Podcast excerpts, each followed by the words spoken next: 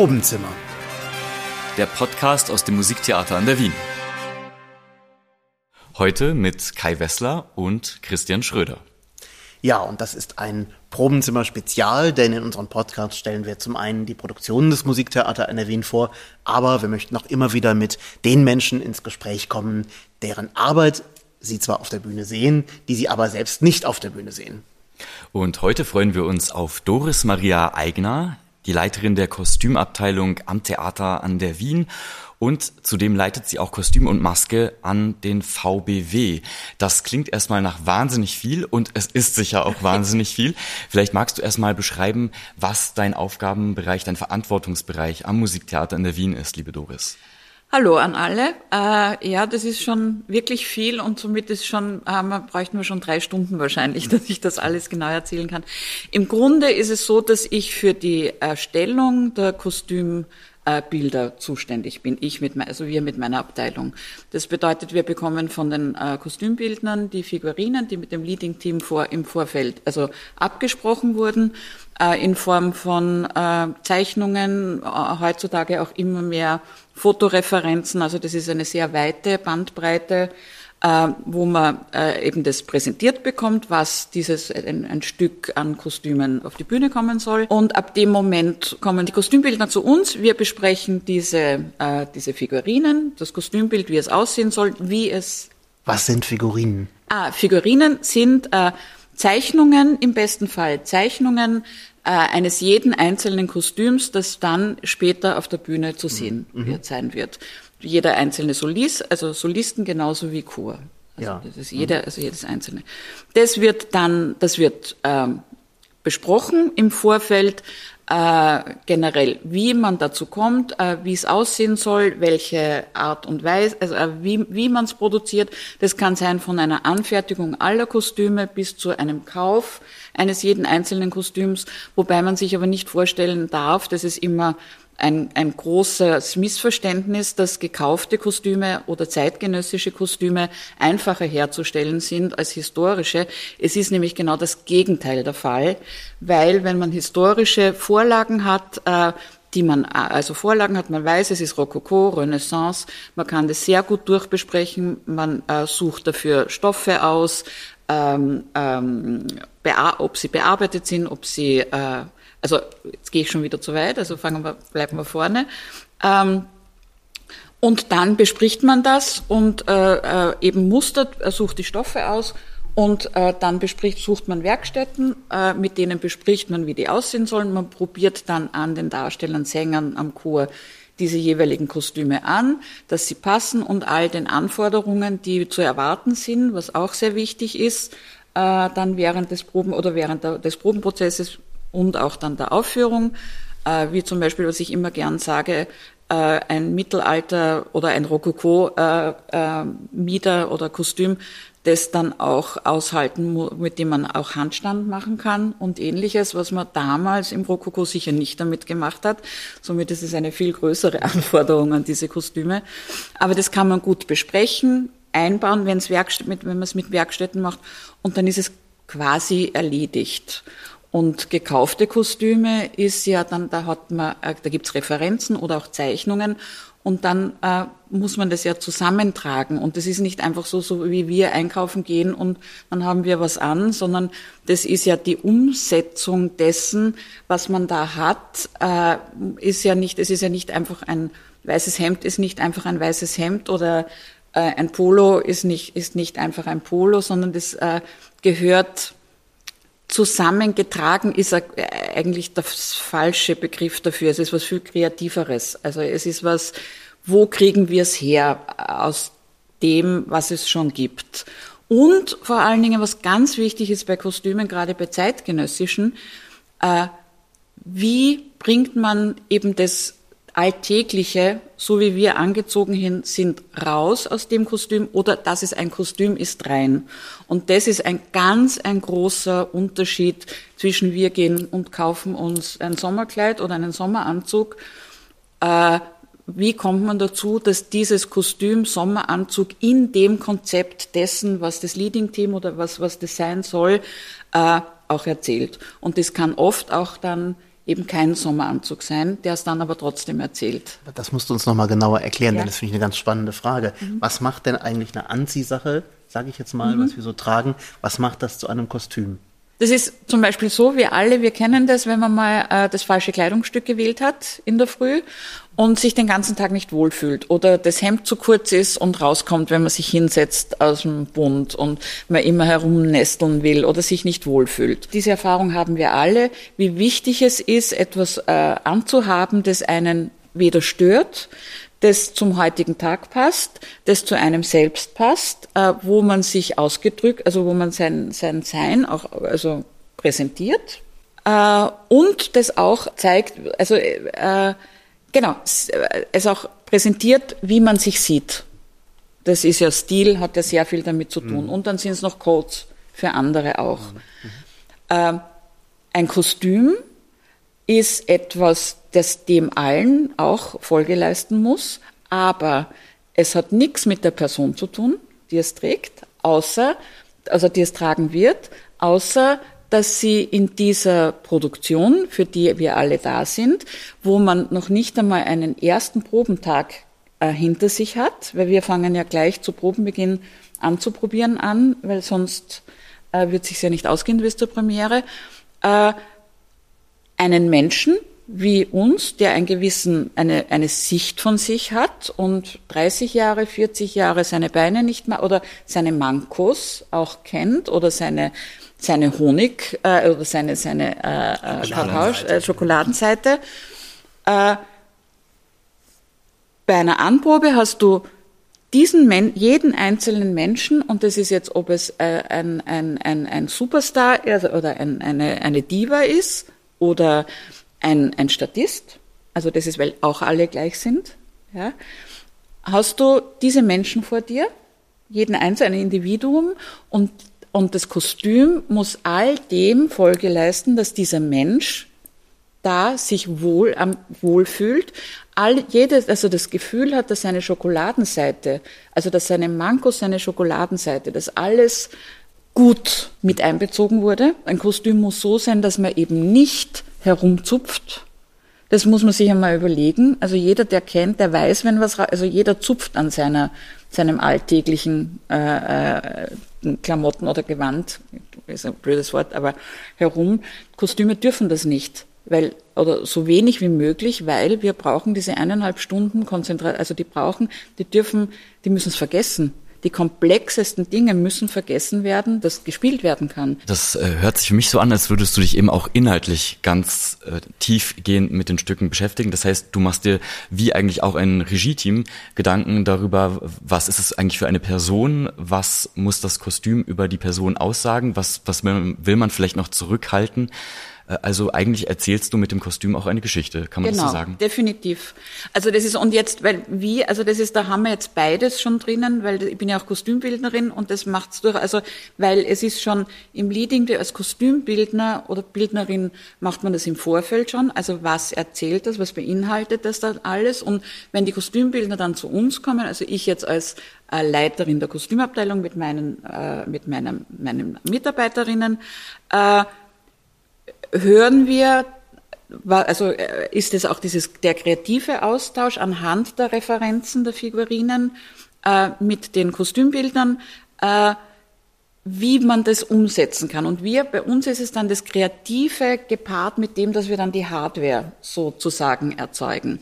Aber natürlich brauchen wir genau diesen gleichen Ansatz oder genau diesen gleichen Zugang, den Kreativen, weil es dann eben, und das macht dann den Unterschied, weil eben ein Polo nicht ein Polo ist und dann ver- verständigt man sich und das ist, gibt, ganz, ganz unterschiedliche, wie wir auch das von der Bühne kennen, unterschiedliche äh, Formen, Sprachen eines jeden einzelnen Kostümbildners. Also es ist ganz wichtig, da auch die Ebene zu finden. Wenn ich als Kostümbildnerin mache mein Leben lang immer meine Kostüme, die unterschiedlich aussehen äh, können. Äh, und meine als Kostümbildnerin ist es die Aufgabe, mich an den jeweiligen Häusern mit den Kostümbildnern, äh, Kostümabteilungen verständlich zu machen dass, dass ich das sehe, dass wir das gemeinsam auf die Bühne stellen können. Und umgekehrt, wir in der Kostümabteilung haben jedes, Mo also für jeden im Theater an der Wien, jedes Monat eine andere äh, Formensprache auf die Bühne zu bringen, mit, Unterschied, mit anderen äh, Kostümbildnerinnen genauso wie mit anderen Leading-Teams. Und das ist, das ist, und da paart sich so ein, ein, eine, also Erfahrung ist auch wichtig, die richtigen Fragen zu stellen auch und das, ähm, und dann eben diese gemeinsame kreative Ebene für dieses eine Stück zu finden. Und das geht und, und, und anhand dieser, die Verständigung ist eigentlich, um auf, de, auf deine Frage Kai zurückzukommen, äh, was unterscheidet das Kostüm von einem Kauf, mhm. äh, den wir äh, als Privatpersonen tätigen, ist eben diese gemeinsame Ebene mit den Kostümbildern äh, zu finden, diese, diese Formensprache auch und die richtigen Fragen zu stellen. Eben, man sieht ein weißes Hemd und dann sagt man, aha, okay, gut, Haifischgras, also das ist jetzt sehr banal, aber, aber so ist es dann auch. Also das wird dann alles ganz klar durchbesprochen. Ähm, oder man sagt, ja, genau, du weißt, oder oft ist es dann so, äh, dass man sagt, ja, du weißt, äh, es ist 70er Jahre, aber eigentlich 40er und 30er kommen auch ein bisschen mit und dann haben wir ein bisschen beige noch dazu und ein mhm. kleines Blümchenmuster. Und wir wissen dann, also bis man das dann versteht, dann weiß man's und dann, also es ist wirklich so. Das ist so wie, also und das macht's dann gepaart mit dem geht man dann äh, auf die Suche in den in den Fundus, äh, in die Abteilung, äh, in die in die Geschäfte, genauso wie man dann auch sagt, was auch oft ist, dass es ähm, es ist ja oft nicht nur angefertigt, äh, ein Kostümbild oder nur gekauft, sondern auch eine Mischung, dass man sagt, man kauft es. Zum Beispiel Jeans würde ich jedem immer abraten. Jeans kann man einfach nicht anfertigen. Mhm. Die kauft man. Mhm. Und dann kann es aber sein, dass man dann ein, ein mittelalterliches Wams dazu. Ein anderes Stichwort, was ich gerne noch aufgreifen würde, deine Mitarbeiterin hast du genannt. Mhm.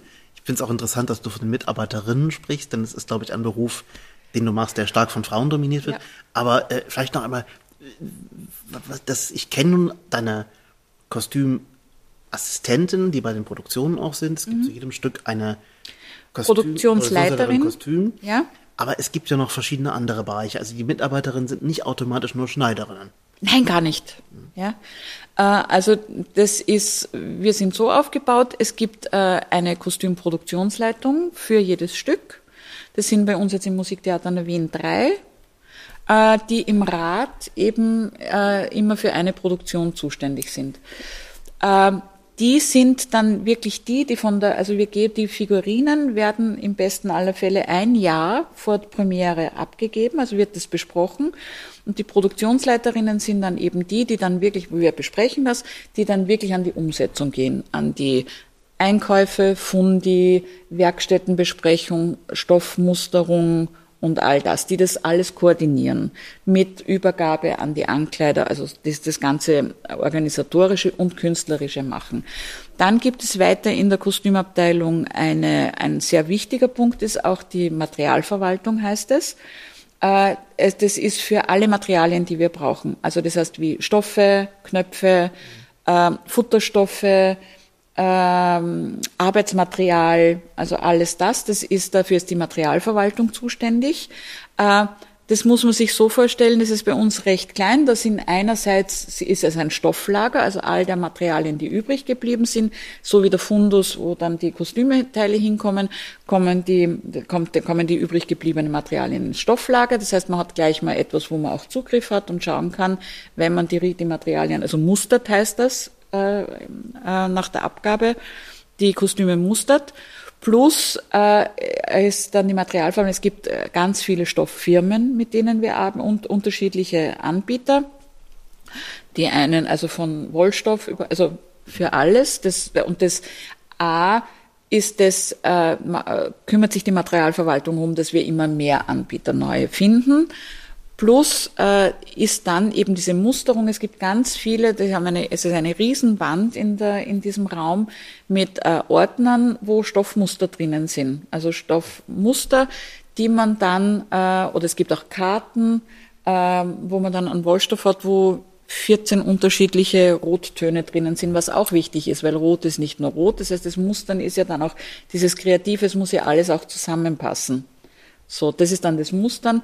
Äh, da, so, da nach der Figurinenbesprechung wird dann gemustert, also alle Materialien, die man braucht, werden besprochen, ausgesucht, eben aus vorhandenen Stoffen oder diesen Musterkarteien oder Mustern. Das wird dann alles aufgeschrieben, das macht die Materialverwaltung, die schaut dann, wie viel Meter brauchen wir, spricht mit den Werkstätten, bestellt das alle. Wenn bedruckt werden muss, äh, kümmern die sich ums Drucken lassen, ums Färben, also alles das. Diese ganze Materialsache macht die Materialverwaltung gemeinsam mit den Produktionsleiterinnen. Äh, wenn das Material da ist, äh, parallel dazu äh, macht man dann eine Werkstättenbesprechung. Da haben wir dann bei uns im Haus die Damenwerkstätte, wenn sie für uns arbeiten. Sonst kommen die Werkstätten, die das anfertigen werden, kommen ins Haus. Dann wird es mit den Materialien, die hat man schon alle da oder die Muster, setzt man sich mit den Werkstätten zusammen und bespricht dann genau, wie soll das aussehen? Wie ist die Schnittführung? Äh, was soll das für ein Ärmel sein? Also wirklich bis zum kleinsten Detail muss das besprochen werden. Hat die Manschette oder hat ein Anzug drei Knöpfe am Ärmelschlitz oder hat er nur eines? Ist er gefüttert? Ist es ungefüttert? Also alles, was es können muss, gepaart mit dem, wie es angefertigt wird, wird da bei der Werkstättenbesprechung besprochen. Dann gehen die Werkstätten und bereiten das vor. Die Produktionsleiterinnen äh, sind dann die, die, die Schnittstelle für die Werkstätten zwischen Materialverwaltung, äh, Werkstätten, Kostümbildnerin, Kostümbildner, äh, um weil Fragen aufkommen. Also das ist dann dieser ganze Ablauf, kaufen Schuhe dazu, besorgen Schuhe, Unterwäsche. Also das heißt, äh, ein Kostüm besteht ja wirklich aus allem. Das ist von der Unterwäsche bis zum letzten Knopf und bis zur letzten Futterseide äh, wird alles von den Produktionsleiterinnen äh, und von uns besprochen, besorgt und dann äh, verarbeitet. Das ist die Vorbereitungszeit äh, und dann kommt dann und dann ist es so, dann haben wir den, äh, dann der Chor wird auch vorbereitet. Den Chor pro, probieren wir immer so ungefähr zwei Wochen vor Probenbeginn machen wir die ersten Choranproben und da kommt dann schon pro Produktion immer eine Assistenz, also eine Assistentin, ein Assistent von außen, also freiberuflich dazu, die dann eben gemeinsam mit der Produktionsleiterin das Ganze dann abwickeln, wenn man dann wirklich in die Anproben geht und in die Probenzeit, also in die äh, äh, Probenbühnenzeit geht. Die Assistenten sitzen dann, also die, die Gäste sitzen dann auf den Proben und sind dann Teil, also sehen dann genau, okay, was kommt, was muss das Kostüm sein, gehen, äh, sind dann auch der, die Verbindung zum Regie-Team und sagen, hm, was die, das ist ein Riesenrock, können wir das alles. Das macht darauf aufmerksam oder macht Notizen, beginnt ein Szenarium zu machen. Das bedeutet, da gibt es also das Szenarium, das könnt ihr besser erklären als ich wahrscheinlich. Also es ist ähm, etwas, wo das Stück genau in Bilder und Auftritte und Personen aufgeteilt ist, wo wir dann dazu schreiben, welches Kostüm hat wer wo an, wo wir dann auch wissen, äh, mit Zeiten, weil wir das Glück bei, bei der Oper ist es ja, wenn es keine Uraufführung ist, kennt man ja die Zeiträume, so wie ungefähr, äh, ähm, wie viel Zeit man dann für einen Umzug hat. Also das wird dann auf der Probebühne, diese Assistentin oder der Assistent macht schon viel mit dem Leading Team, also wird schon viel Organisatorisches auch gemacht und auch das Feedback an die Werkstätten und an uns. Äh, das wird sich nicht ausgehen, die macht jetzt so viel, so wie wir das Kostüm anprobiert haben, wird das nicht funktionieren, wir müssen da was ändern kürzer machen, äh, Ärmel, Tanzärmel, was immer auch. Das wird dann mit den Kostümbildern abgesprochen und so weit schon im Vorfeld angepasst, was man so im, im, im, im, auf, der, auf der Probebühne schon sieht. Und dann zur Klavierhauptprobe kommt es dann alles gemeinsam auf die Bühne. Und das ist dann so ein Moment, wo man sich denkt, okay, und da hat man dann noch meistens so sechs, wie, wie lange haben wir denn Zeit vor so einer Klavierprobe bis äh, Premiere? Es sind so acht Tage ungefähr, mhm, glaube ich. Okay. Das heißt, Klavierprobe sieht man dann, okay, was passt nicht, was muss geändert werden. Und das ist das Gute an der Klavierprobe ist auch, da haben wir Zeit, weil wir noch kein Orchester haben.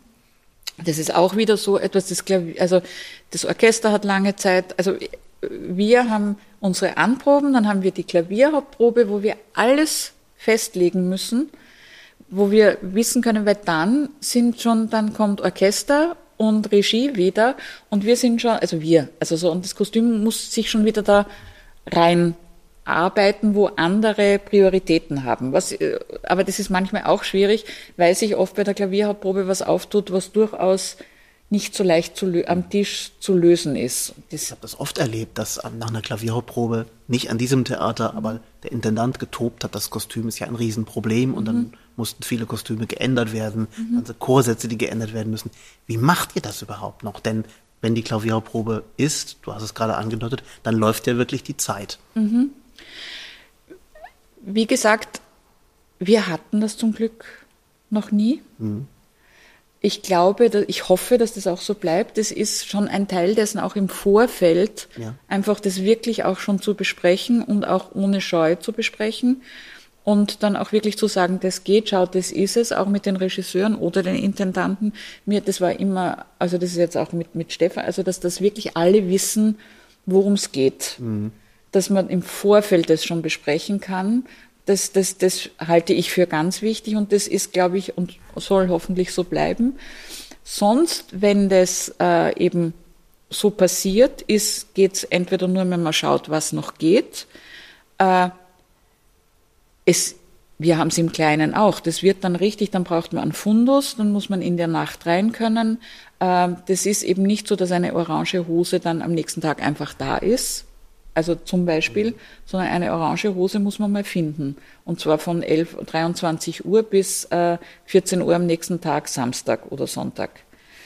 Äh, wie wir das machen, ist ganz unterschiedlich. Ich kann es dir nicht sagen. Es ist immer wieder ein Wunder. Mhm.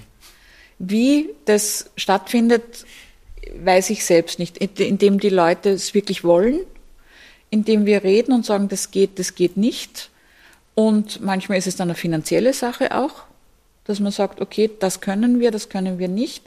Bei uns ist es dadurch, dass wir keine Werkstätten haben, besonders schwierig, wenn es an einem Wochenende ist. Ja. Weil man nicht sagen kann, kommt's rein und macht's das schnell. Also das heißt, das, das ist für uns schwierig, schwieriger oder man weiß, oder man muss im Vorfeld einfach schon noch besser abklären. Das ist so eine Mischung. Mhm. Aber es ist eine, es ist ein, es ist da, das ist ein Horror. Also das ist zu, zu deiner Frage so etwas, das dann wirklich große, großes Missfallen oder nicht nach einer Klavierprobe ist, das, ist, das, ist, das treibt mir schon. Die, der Gedanke daran treibt mir den Schweiß auf die Stirn. Du hast jetzt schon ganz viele Dinge aus deiner Arbeitspraxis erzählt. Mhm. Lass uns noch mal einen Schritt zurückgehen.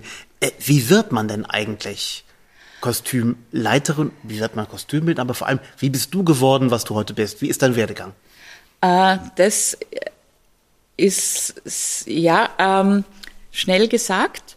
Äh, ich habe Mode studiert, äh, bin während meines Studiums drauf, ich das, also ähm, mich anzu, also Klamotten haben mich immer schon fasziniert, schon als Vierjährige. Meine Barbie, ich zähle zu denen, die den Bar, die der Barbie alles gebastelt haben. Und damals war mir noch nicht bewusst, dass man auch äh, ähm, Bühnen oder, oder Kostüm studieren kann. Also für mich, ich kam vom, komm vom Land in den 70ern oder 80ern, 70ern ähm, und habe Mode studiert. Und während meines Modestudiums bin ich dann draufgekommen, dass das gar nicht meine Welt ist. Mhm. Dass ich, das ist nicht meine Energie, das geht nicht. Und bin dann gegen Ende meines Studiums, hat eine, eine, eine Kollegin von mir, die schon ein Jahr vorher fertig war, äh, hatte, um Geld zu verdienen, damals noch in der Kostümmalerei der Bundestheater, also als die Bundestheater noch zusammen waren, äh, ihren ersten, ihren ersten Job gehabt. Und sie hat es gehasst und hat nach einem Jahr gesagt, ich mag das nicht mehr, soll ich dich nicht vorschlagen? Und ich habe mir in dem Moment plötzlich gedacht, oh, man kann ja auch äh, Kostüm machen, also man muss nicht Mode machen. Also das war für mich ein Erweckungserlebnis. Und ich dachte, oh, das ist, ich habe nicht den falschen Weg eingeschlagen, sondern da ist eine Möglichkeit. Und ich bin dann ähm, ebenso, ich habe dann diesen Job bekommen, also ich habe fertig gemacht und im Herbst habe ich dann in der Kostümmalerei bei den Bundestheatern begonnen. Äh, dort sehr viel gelernt und das war überhaupt mein erstes. Ich bin immer gerne ins Theater gegangen, aber das war das erste Mal, was Theater nur von hinten habe ich halt dann diese Kostüme bekommen und was ich mich noch sehr gut erinnern kann, ich habe aus, mein, die erste Arbeit, die ich dort machen musste, war ein äh, wunderbar, wunderschöner, äh, angefertigter Herrenanzug. Den, in dieser Qualität hatte ich das überhaupt noch nie gesehen. Äh, den hat man mir hingelegt und hat gesagt, äh, bitte bear also den, bearbeite den so wie 40 Jahre äh, getragen und äh, und und äh, einen Krieg erlebt oder so. Also jetzt übertreibe ich ein bisschen. Und ich habe gesagt, okay, und wie mache ich das? Na, als allererstes nimmst du ihn und tauchst ihn in die Badewanne, in die volle. Und ich habe eine halbe Stunde gebraucht, bis ich das überhaupt zustande gebracht habe, weil das habe ich nicht ertragen. Also weil das, das, das war so diese Ehrfurcht vor dem, diesem Können, vor diesem schönen Stück und ich muss es jetzt kaputt machen. Und dann habe ich aber natürlich gemerkt, wie wichtig das ist, weil das ist ja, also da, da habe ich viel gelernt, jetzt auch über was Theater auch ist in diesem Jahr. Und ich hatte dann das Glück, dass damals die Bundestheater eigentlich noch sehr oft, äh, oder weiß nicht, wie es heute, heuer, äh, heute ist, äh, zu den Salzburger Festspielen im Sommer gefahren sind. Und habe mir gedacht, das mache ich auch.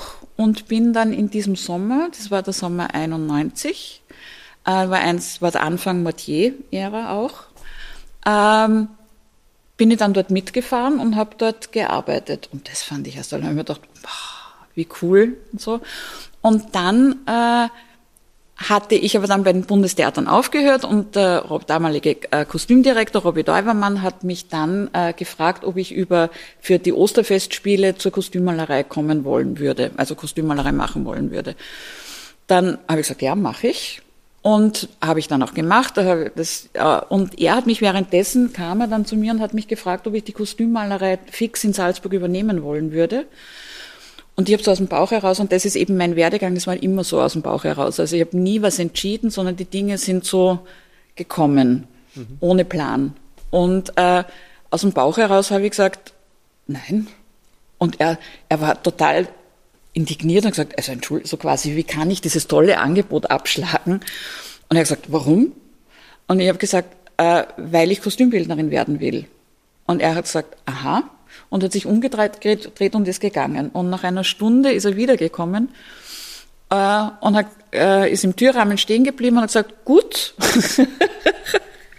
nächstes Jahr in der Felsenreitschule Coriolan, mhm. also das war die, die, äh, die, die, die Shakespeare-Trilogie in der Felsenreitschule, äh, das zweite Stück, Coriolan, äh, es wird 100 Statisten geben und 35 Solisten. Äh, ich sage, also Sie werden für die 100 Statisten zuständig sein. Äh, und ich sage Ihnen gleich, wenn alles gut geht, hat es keine Assistenten gegeben. Und wenn etwas schief geht, sind die Assistenten schuld. Und ich habe gesagt, okay. Guter Deal.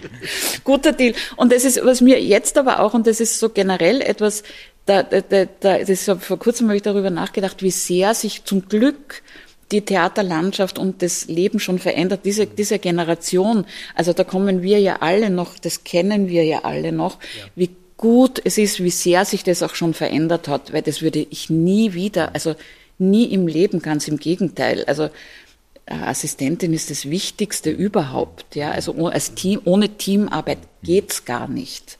Und das war damals noch so die Ausläufer von anderem. Bin aber dadurch und dann habe ich den Coriolan gemacht und habe alles über Theater gelernt, was man nur lernen kann. Ich hatte vorher keine Ahnung und diese 100 Statisten hatten 200 Kostüme die, wo jedes Kostüm acht Teile hatte, die dann alle eingegangen sind, weil wir sie gefärbt haben und es war noch kein Internet. Also es war wirklich, wirklich sehr anstrengend, sehr anstrengend. Und ich habe das aber hingekriegt. Und von da an war ich dann die Frau fürs Grobe bei den Salzburger Festspielen für zehn Jahre. Also ich bin dann immer wieder, dann eben, dann habe ich dann mit Magdalene Pickel, von der ich sehr viel gelernt habe. Äh, also ich habe dann wirklich so das Glück gehabt, gleich von Anfang an von den da, also von, also von in der Praxis von den wirklich Guten zu lernen, wenn ich das so sage, von den Großen, sage ich schon. Also Mordele Pickel hat das Kostümbild, das wir, hat äh, in den 70er Jahren unter anderem ist sie eine derer, die das Kostümbild absolut revolutioniert hat. Also wir machen das heute noch, was damals in der Schaubühne, was alle, was, was Stein, was alles diese Künstler verändert haben, generell am Theater, aber natürlich auch im Kostüm. Mhm. Und von ihr habe ich auch also die Frage, was du vorher gestellt hast, was wird ein Kostüm? Auch ich habe zum Beispiel, oder wie wird's ein Kostüm? Da habe ich auch von Meudele etwas gelernt bei einer Anprobe in Salzburg. Das werde ich nie vergessen. Äh, Jutta Lampe, Meudele Pickel, Kirschgarten. Äh, es war, immer, es war natürlich wie immer schon knapp, das ist auch klar. Und sie hatte fünf oder sechs Kostüme und wir hatten die erste Anprobe und äh, die beiden Damen stehen da und ich merke, wie sie es nett zueinander, sie, also wie Frau Lampe sehr nett äh, Frau Bickel klar macht, dass sie das nicht anziehen wird. Und zwar gar nichts. und ich stand so da und dachte, oh weia. Und, und mir wird immer, ist immer schlechter geworden, weil es war klar, ich musste jetzt für neue Kostüme, also für was anderes sorgen. Es war klar, also eins nach dem anderen ist gestorben, wie wir das so nennen. Und was ich bei Meudeler da zum Beispiel gelernt habe, und, äh, ist, sie hat gesagt, ja, mhm, ah, Jutta, ja. Mhm. Und es war dann am Ende dieser Anprobe, hat es wirklich kein Kostüm mehr gegeben, aber Meudeler hat in diesem Gespräch äh, für jedes einen Ersatz gefunden, für sich in ihrem Bogen, dass das Kostümbild trotzdem funktioniert, dass es für Jutta funktioniert oder für die Darstellerin funktioniert, was ganz, ganz wichtig ist im Kostüm. Äh, und dann musste ich halt noch dafür sorgen als Assistentin, dass das auch auf die Bühne kommt. Das ist dann noch einmal eine andere Sache. Aber auch diese Notwendigkeit, dass das sein muss, oder auch die Notwendigkeit, dass man nicht alles im Vorfeld schon planen kann, es aber trotzdem machbar sein muss, dass man alles liefern kann. Also dieses, das ist so dieses, das, das war, das waren die, die wichtigsten, ein, also einer der wichtigsten eineinhalb Stunden in meinem Werdegang auch, auf alle Fälle. Und, ja? Ist aber die kleine Zwischenfrage. Wie ging es dann dann weiter? Wie bist du dann von Salzburg nach Wien? Ja, genau. Ah, ja, aber da will ich viel. Dann, ähm, dann, habe ich, dann bin ich eben immer wieder im Sommer nach Salzburg, hatte dann dazwischen immer wieder auch Film gemacht, weil ich irgendwie alles machen wollte. Und ich habe in Wien gelebt. Und ich habe dann, äh, äh, irgendwann wollte ich aufhören zu assistieren. Das war mir dann zu also oder Produktionsleitung zu machen und nur mehr Kostümbild machen, was ich dann auch gemacht habe und allen gesagt habe, ich, äh, ich bin nur, stehe nur mehr für Kostümbild zur Verfügung, was dann finanziell ein bisschen ein Einbruch war, weil ich besser verdient hatte als Assistentin und als Produktionsleiterin. Und dann hat ganz banal wieder so etwas, also banal, die Bank angerufen und gesagt, äh, Frau Eigner, wir brauchen Geld. Und ich konnte das erste Mal nicht sagen, wo es herkommt. Und daraufhin habe ich mir gedacht, okay, jetzt muss ich noch einmal Produktionsleitung machen und habe die damalige Kostümchefin äh, von den Bundestheatern, die Annette Bouffay, angerufen und gesagt, Annette, ich weiß, ich habe gesagt, ich mache es nie wieder, aber für den Fall, dass du noch einmal äh, was wüsstest, ich bräuchte noch einen Job.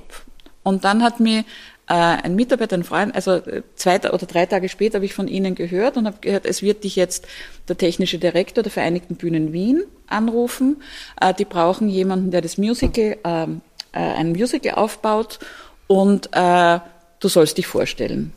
Und das habe ich gemacht und äh, habe den Job bekommen und habe dann mein erstes Musical, also so bin ich in die, zu den Vereinigten Bühnen Wien gekommen, äh, 2001, äh, weil ich Geld brauchte.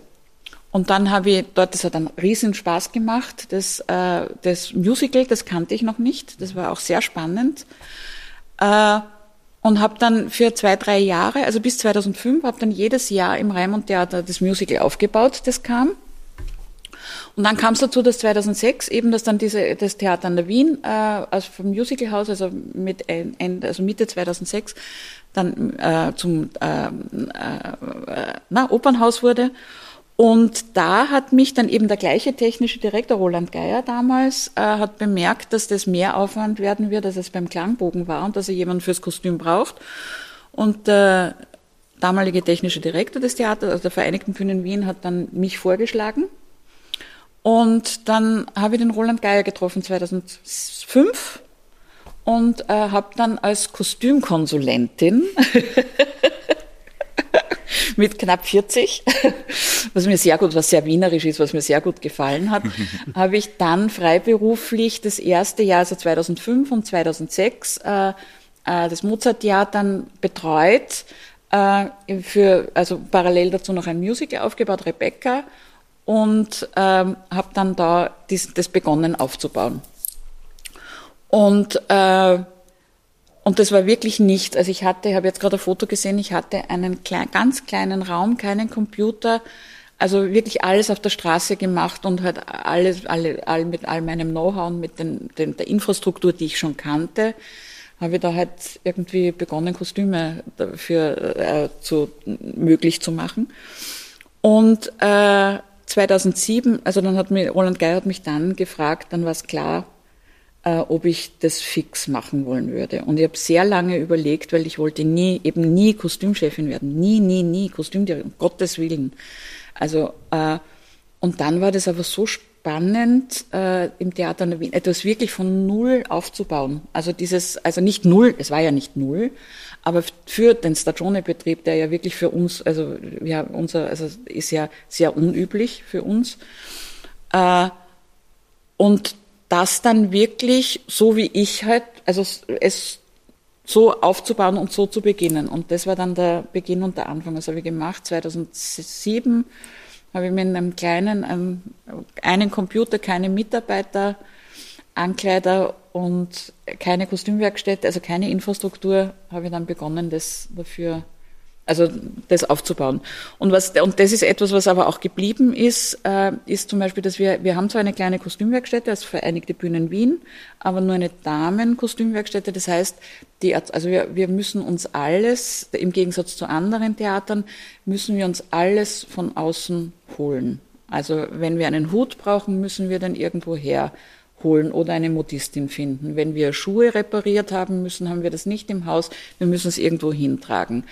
Äh, also wir haben außer einer Damenschneiderei, die für die gesamte VBW zuständig ist, die sehr toll ist, äh, haben wir nichts, wo wir, äh, also müssen wir uns eben alles von draußen holen, was sehr, einerseits sehr aufwendig ist, andererseits aber auch natürlich einen großen kreativen Freiraum auch wieder bietet, weil man eben wirklich für jedes Stück genau das suchen muss und hofft, dass man es findet, äh, was man eben braucht und nicht so, man muss die Werkstätten bedienen und alles das. Also es ist so, das hat so, das ist so ein Zwischending, aber auch unter anderem auch sehr spannend für mich, warum ich das dann auch gerne gemacht habe und auch dann zum Glück so gute Mitarbeiter, also so toll die Mitarbeiterinnen sind mir dann auch zugeführt. Also das ist ja dann so, dann kommt das eine, dann braucht man das andere, dann kommen die und, und, und was uns aber eint, meine Mitarbeiterinnen und mich ist, dieses wirkliche Wollen, eben wie du vorhin gesagt hast, Christian, dass, dass es ähm,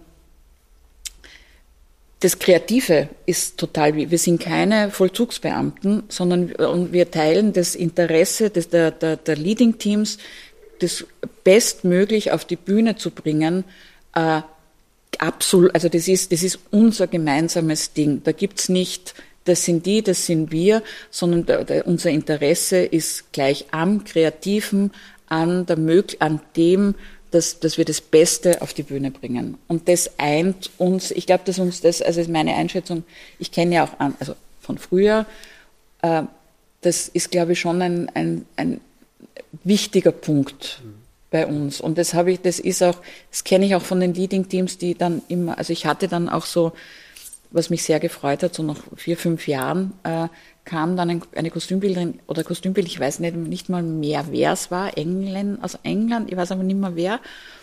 Und der oder die hat dann gesagt, ach, ich habe schon so viel Gutes von euch gehört, äh, ich bin so froh, dass ich jetzt auch mal hier sein kann. Und das hat mich so also das, das hat mich, habe mir gedacht, ja, also das, das ist das, an das erinnere ich mich auch, wenn es schwierig ist, weil das so, so, so es ist, es ist, ja, es, es erfüllt uns mit Freude. So eine Bestätigung auch von außen. Ne? Ja, und dieses, und äh, dieses eben, das ist richtig, also dieses, dieses, und drum ist das Kostümdirektorin oder Kostümleiterin klingt viel technischer als, als es ist, als es für uns alle ist. Wir, das ist wie, ja, das ist unser Beitrag zu dem Kunstwerk, das wir jedes, wir alle im Theater an der Wien, Musiktheater an der Wien, jedes Monat auf die Bühne bringen, ein neues. Du hast vorhin das Stichwort Fundus genannt. Mhm. Ich stelle mir ja vor, wenn dann, wie Christian es gerade gesagt hat, plötzlich zehn Statisten mehr sind, mhm. dann musst du doch eigentlich nur in deinen riesengroßen begehbaren Kleiderschrank Fundus gehen und da wird ja irgendwas für die Leute sein. Ähm, was ist der Fundus genau und wie kommen die Sachen in den Fundus eigentlich rein und mhm. vor allem, äh, wie umfangreich ist denn der Fundus des Theater an der Wien? Der Fundus äh, generell ist die Lagerstätte äh, der Kostüme, äh, die nicht mehr, also die, die aufgelassen wurden, die nicht mehr, wo man weiß, dass sie nicht mehr aufgeführt werden. Von alten Produktionen. Von alten Produktionen, genau. Ähm, so einfach, also ja, also der Fundus im Theater an der Wien ist insofern was Besonderes, also der Fundus des Theaters an der Wien oder der Vereinigten Bühnen Wien äh, ist insofern speziell aus zwei Gründen, da die Vereinigt, also die Musicals, da, da, ist es eigentlich eine Lagerstätte, weil die Musicals ja Lizenzen unterliegen oder immer wieder aufgenommen werden, da wird, die werden, die werden gelagert im Fundus. Äh, und im Theater an der Wien der Fundus, der bestückt sich äh, aus all den Produktionen, die der letzten 16 oder wie viele Jahre sind es jetzt schon? Also seit 2006, alles, was das Theater an der Wien produziert hat und nicht ausgeliehen hat, äh, ist jetzt im, im, im Fundus und äh, darauf können wir zugreifen. Und was ist speziell der Fundus im Theater an der Wien ist, ist, dass das natürlich, wenn man sich den Spiel anschaut, was wir gespielt haben, sind es äh, fast, also fast nur zeitgenössisch. Also wir haben einen wirklich guten zeitgenössischen Fundus, den sonst kein anderes Theater hat.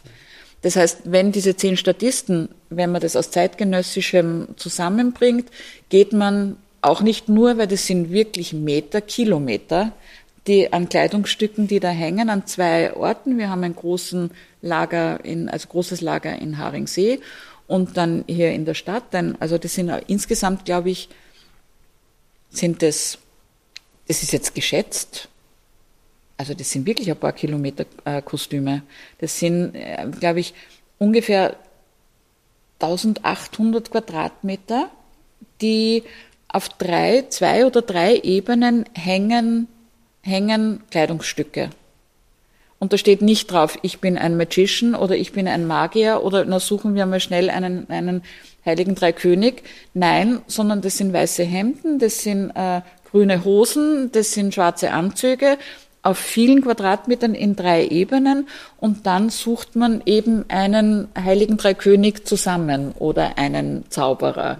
Also das ist eben nicht einfach nur man holt, sondern ganz im Gegenteil. Das ist dann eben auch wieder, wo suche ich was, pass, es muss passen, äh, es muss äh, richtig, es muss zusammenpassen und und und. Also es ist ein, ein Fundus ist ein, ein riesen, ein guter Fundus ist eine riesengroße Hilfe weil man auch nachts rein kann, also weil man, weil man einfach aus Bestand ähm, suchen kann und eben was man auch zum Teil nicht findet jetzt, weil, äh, weil es gerade nicht modern ist. So. Und das ist aber das, das Besondere am Theater an der Wien ist eben, dass wir so gut wie nichts Historisches haben, was, äh, da fang, spreche ich schon bis 1920 äh, und äh, nichts was ein anderer Theaterfundus durchaus hat, weil die ja diese konventionelleren oder über viele Jahre eben dann auch eine Bohème haben und eine Butterfly und dann findet man da schon was. Also das ist etwas, was wir so gut wie nicht haben, ähm, was wir dann auch ausborgen müssen aus anderen Fundi. Aber das ist so, ja, also das ist so, das, und sobald ein Stück aufgelöst wird, wird der Fundus damit, also wird, kommt es in den Fundus. Mhm. Doris, ich war lange in einem Theater in einer Stadt, wo es großen Karneval gab und da standen immer pünktlich zum Fettdonnerstag, wie es hieß, Mitglieder aus dem Stadtrat bei der Kostümleiterin auf der Matte und haben nach Kostümen für den Karneval gefragt. Jetzt gibt es Karneval in, oder Fasching spielt ja in nicht so eine große Rolle. Kommt es trotzdem vor, dass Leute glauben, wir sind ein Kostümverleih? Ja, und bei uns ist es aber der Philharmonikerball, die Ballsaison, Philharmonikerball äh, und Opernball, der Frecke, genauso werden immer wieder angefragt wie auch Abendkleider. Und was ist deine Antwort? Äh, leider nein, weil, weil wir gar nicht äh, verleihen können. Also weil wir das, das, also weil wir das brauchen. Und bei den Frecken ist es vor allen Dingen so, dass wir die meistens selbst in irgendeiner Produktion gerade anprobiert haben oder noch, also schon vorbereitet zur nächsten Anprobe oder gerade spielen, gerade in der Zeit, in der, in der, in der Ballsaison, wo wir jetzt auch eine Operette machen. Bei unserer letzten Operette war das so, äh, die waren alle im Einsatz, die Frecke, also da konnte ich dann äh, guten Gewissens Nein sagen. Wir geben das raus. Doris Maria Eigner hat viele schöne Kostüme, aber sie rückt sie nicht raus. Genau, die, die Vereinigten Bühnen Wien. Ich würde manchmal gerne, ja. Du hast schon berichtet, ähm, dass du ja sowohl für Musical als auch für Oper mhm. zuständig bist. Wir haben am Theater an der Wien Stagione, das heißt, wir haben äh, 13 szenische Produktionen pro Saison, die dann auch abgespielt sind. Im Musical ist es Long Run, mhm. das heißt, ein Stück läuft mitunter ein, zwei Jahre. Sind das für dich als Kostümdirektorin zwei verschiedene mhm. Welten oder ist das eigentlich das mhm. gleiche in Grün? Mhm. Das ist super Frage. Es ist unterschiedlich. Es ist ganz unterschiedlich. Es ist äh, was was gleich, was sie vereint, ist, dass es alles Kostüme sind. Äh, aber es ist ein Unterschied, obwohl mittlerweile die, die, die Theater in Wien oder die, unsere, die Opernproduktionen sind ja auch oft groß. Also wir haben ja jetzt da eines vor uns in der kommenden Spielzeit, äh, Candide, das hat die Größe eines kleinen Musicals. Ist im Grunde genommen ja auch ein Musical. Ja, genau. Und das ist für uns natürlich, da wir das im, im Monatsrhythmus haben, eine besondere Herausforderung. Weil äh, das Musical ist insofern anders, weil du mit längerer Vorlaufzeit äh, auf durchschnittlich 25 Personen oder 35 ungefähr dann, weil ja dann Swings und Covers und alles dazukommen, äh, drei bis 500 Kostüme in einem, also in einem Schlag zu einem Premierentermin oder zumindest dann, oder zwei, drei, einen Monat spätestens danach, also wir brauchen es zur Premiere eigentlich fertig haben musst. Das heißt, du planst das, du, äh, das, das ist gut, besser planbar in gewisser Weise und äh, abarbeitbar in irgendeiner Form. Ich, also das ist eine sehr gute Frage. Ich, es gibt einen Riesenunterschied. Ich kann es aber gar nicht so genau, merke ich gerade, worin er liegt. Also und das ist ein richtiger Aufwand, diese 400, 500 Kostüme an einem Tag fertig zu haben. Und dann eben auch diese, eben diese 400, 500 Kostüme auf 35 Leute, äh, die, die sind, weil in einem Musical hat man in diesen eineinhalb, zwei Stunden hat man durchschnittlich 25 Leute mit 180, 250, 280 Kostümen gesehen. Und das ist, das heißt, das ist ein permanenter, das ist anders ranzugehen. Das ist ein Vorteil zum Beispiel, den wir im Theater an der Wien haben, ist, dass die Ankleider, also in meinen Abteilungen Ankleider und Maske ja aus dem Musical kamen und sich das weiterhin, also das noch immer da ist, weil wir zum Teil auch manchmal, also, also, also auch Personal aus dem Musical haben, also wir das äh, rotieren, also wir sehr umfassend, also ähm, wie heißt das? Wir rotiert. Wir rotieren, also wir haben einen Pool VBW, wo halt jeder in einem Haus zu Hause ist, aber durchaus nicht dort festgenagelt. Äh, das hilft aber, weil im Musical hast hast in 30 Sekunden einen Vollumzug von einem gänzlich durchschwitzten, durchnässten äh, äh, Darsteller. Und das hat uns im Theater in der Wien, und das ist auch, glaube ich, Teil unseres guten Rufs, auch bei den äh, Kostümbildern, das ist, ähm, wir haben einen anderen Zugang. Also wir haben nicht den Opern. Ich frage dann wirklich oft gemeinerweise, frage, mhm. ist es ein opernschneller Umzug oder ist es ein wirklich schneller Umzug? ja. Mhm. Weil eineinhalb Minuten machen, da denkt man drüber nach, da werden wir aber noch nicht nervös. Und das ist ein Vorteil zum Beispiel, dass wir das Musical auch in einer, was ja sehr ungewöhnlich ist, dass wir in einem äh, ähm, Theaterbetrieb äh, Oper und Musical haben. Und das hat ganz viele Vorteile, also für uns ganz viele Vorteile auch. Also das ist, weil sich die in, äh, im Zugang durchaus, äh, wenn sie sich durchmischen, sehr befruchten. Also wir haben Leute aus dem Musical, die irrsinnig gerne ins Theater in Wien kommen, dann wieder froh sind, wenn sie dort halt dann äh, ihre Show machen, was doch durchaus verständlich ist. Aber man muss auch dafür gebaut sein. Äh, und dass das schon ein Dauer, das Rad, das wir haben, ist schon, das wissen wir alle, so eine Dauer, also so eine Spielsaison ist lange, weil wir permanent produzieren ohne Pausen dazwischen. Und so wie ihr auch, hat man dann eben rotierend, hat man ein Stück gerade in der Durchführung, zwei in der Vorbereitung, eins in der Nachbereitung und das vierte verkaufen wir gerade. Und das ist eine andere Anforderung, also das ist eine andere Anforderung. Besser kann es eigentlich gar nicht so, also das, das ist so entweder, also zack, eins auf Und ein Musical ist aber dann auch nicht fertig, wenn es dann Premiere hat, sondern es dauert dann auch noch zwei, drei, vier, drei, zwei, drei Monate, bis dann das wirklich alles durch ist. Die, die Ankleider das gelernt haben, dauert, das schaffen sie in einem Jahr gar nicht.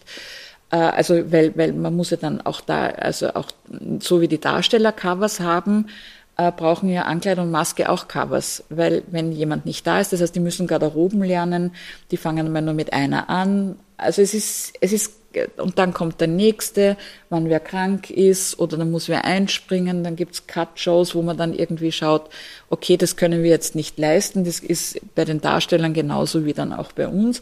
Also es ist ganz anders als. Aber du sprichst gerade auch über einen Bereich, über den wir bisher noch gar nicht gesprochen mhm. haben, nämlich der laufende Vorstellungsbetrieb. Das heißt, eure Arbeit ist nicht zu Ende, wenn alle Kostüme fertig sind, sondern während die Vorstellungen laufen, arbeitet ihr weiter.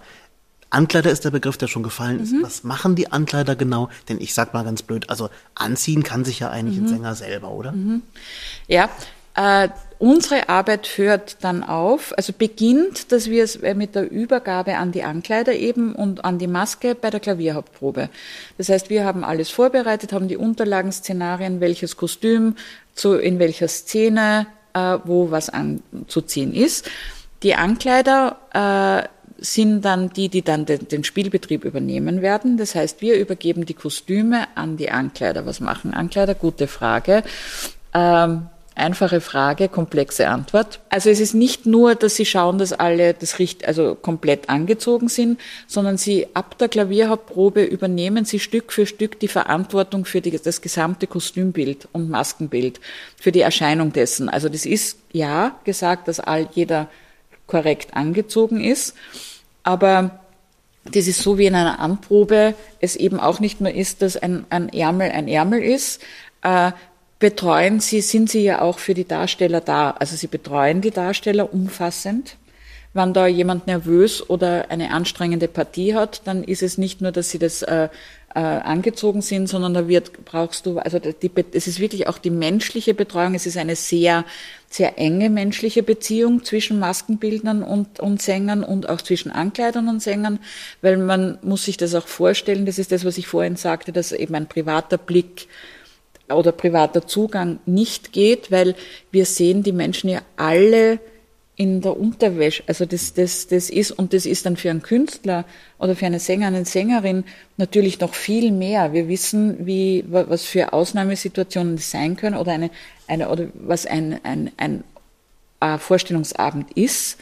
Äh, und da sind Ankleider wie Maske auch wieder die, die äh, an den Darstellern, Darstellerinnen am nächsten dran sind am persönlichsten dran sind und wo dann eben das auch schwierig ist, also dass es einfach nur angezogen ist. Es kann sein, dass dann aber plötzlich dann das einfach gar nicht geht, weil wer nervös wird oder Panik, also dann trotzdem das den Menschen, also das, das, das dann auch anzuziehen. Oder wir sprechen, also Ankleider machen dann eben diese Umzüge, äh, die ja dann oft irgendwo auf der Seitenbühne, wenn es eine gibt, oder irgendwo stattfinden. Das heißt, da muss man ja auch, das muss man sich vorstellen, auch die Maskenbildnerinnen natürlich. Da, da kommen ja Sänger, Sängerinnen, die gerade spielen, also die, die gerade ihre Vorstellung, die Vorstellung geben, kommen und die wissen dann auch technisch noch, sie müssen sich jetzt umziehen. Aber das ist ja etwas, was auch nebenbei passiert, weil sie singen ja. Also es ist ja gerade äh, äh, äh, und und da stehen dann aber in den Kulissen, wo das halt vereinbart ist, wo man das halt in den Proben festgelegt hat, Stand, äh, äh, Ankleider und Maske und ziehen den aus oder die aus und um und dann schicken es wieder raus. Und und das ist oft wirklich auch braucht man und nervös also und die sind nervös und in der Rolle und schwitzen und alles das. Also das ist schon auch da. Das ist ein ganz niemand ist den Sängern so nah wie Kostüm und Maske. Und dann noch das Praktische, wir beginnen bei der Klavierprobe, Ankleidung und Maske das zu übergeben und dann in den Proben, äh, wo wir dann die Kostümproben haben, bei uns sind es dann immer die Bühnenorchesterprobe 4, wenn wir durchlaufen und dann Orchesterprobe und Generalprobe. Das ist auch wieder nur, wir haben nur drei Proben, bis wir Publikum haben, wo dann alles funktionieren muss und nicht sechs Wochen und, äh, und ein Bühnenbild, so wie die Bühne ja auch. Also oder Ton, alles das. Also wir haben ja, wir müssen ja alles so gut vorbereiten, dass es dann in dieser kurzen Zeit mit den, in den veränderten Umst äh, äh, Bedingungen, das ist jetzt wie wirklich von der Probebühne auf die Bühne, ist für alle Abteilungen ein Riesenbruch. Und wir fangen da erst dann an, das dann auf die Bühne zu bringen. Und das, das finde ich aber das Schöne am Theaterarbeiten auch, dass man dann so, jeder arbeitet so in seinen Bereich und das kommt dann so langsam zusammen und ab der Klavier, dann kommt's Licht und dann, dann, dann verheiraten sich alle Gewerke so und dann wird es so, der Zuschauerraum wird dann einfach der schönste Platz, den es gibt, der schönste Platz, an dem man arbeiten kann, wenn man dann eben, als wenn wir, wenn wir dann alle da sitzen und das sich zu einem fügt. Und noch schöner ist es dann, aber auch irritierend für mich, wenn dann das erste Mal Publikum da ist, weil das ist auch komisch, dass wer so in diesen intimen Bereich von uns allen kommt und trotzdem auch so wunderbar, dass es jetzt, weil dafür machen wir, wir machen es ja nicht für uns, sondern wir machen es ja fürs Publikum. Doris, ich weiß, du gehst noch gern ins Theater, ich sehe dich auch manchmal in anderen Theatern. Kannst du eigentlich einen Theaterabend unbeschwert genießen oder guckst du immer drauf, ob die Rocklängen richtig sind, ob die Knöpfe richtig sitzen, ob die Kollegen ordentlich gearbeitet haben? Ich merke nämlich ja. manchmal, ich als Dramaturg ja. gucke manchmal so, ja. ärgere mich selber darüber. Wie mhm. geht's dir damit? Ich äh, merke, wenn je weniger ich es tue, umso besser muss die Aufführung sein. Das ist so etwas und, und, und für mich ist das auch wichtig. Das ist etwas, was ich auch gelernt habe durch, dadurch, dass ich in andere Theater oder auch viel, also dass ich andere sehe, äh, ist es bei mir, also in meiner Arbeit dann im Zuschauerraum ist dann oft, wo ich dann äh, den den, den, den Publikumsblick aufsetze und mir denke, wenn ich jetzt in dieser Aufführung sitzen würde, was würde mich stören, was würde mich nicht stören. Öfter sehe ich die Qualität eines Kostümbilds, ehrlich gesagt, als das, weil wenn, wenn mir was auffällt, dann ist eh alles irgendwie komisch für mich an dieser Vorstellung. Und die Qualität, äh, wenn das wäre, wenn mir das, wenn ich das sehe, denke ich mir, boah, könnten wir das auch? Wie würden wir das machen? Das ist eher so mhm. bei mir im Großen. Liebe ZuhörerInnen, das war unser Podcast mit Doris Maria Eigner. Wir hoffen, die Folge hat Ihnen gefallen. Viele weitere werden noch folgen. Stay tuned.